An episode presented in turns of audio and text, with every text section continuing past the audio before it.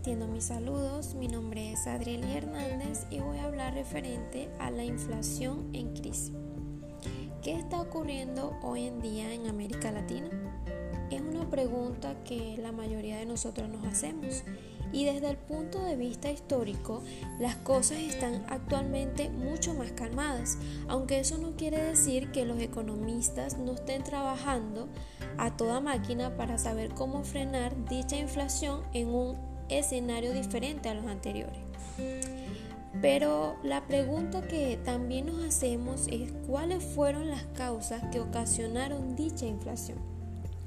A diferencia de otras olas inflacionarias, la actual tiene un factor común para todos los países, los atascos en las cadenas de suministro que transportan los productos por los mares del planeta, con una crisis de los contenedores que ha provocado gigantescas disrupciones globales con barcos esperando semanas en los puertos para descargar sus productos.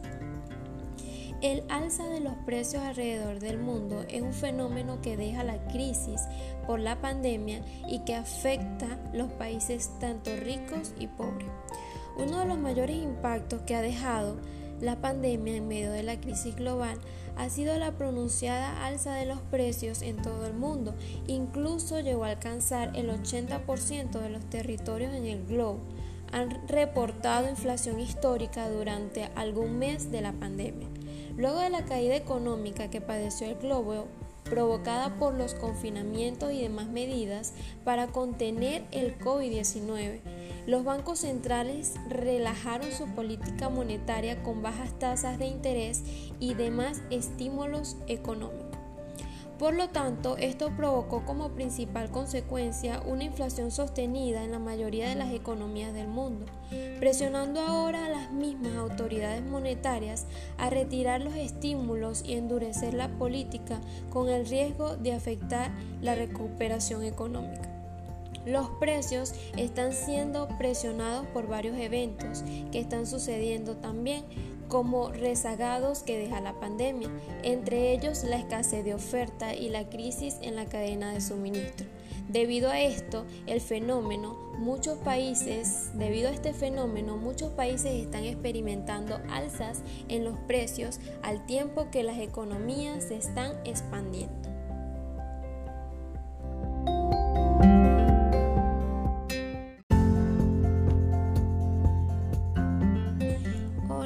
Un cordial saludo. Mi nombre es Adrielis Hernández y en este momento voy a hablar referente a los fundamentos de auditoría administrativa.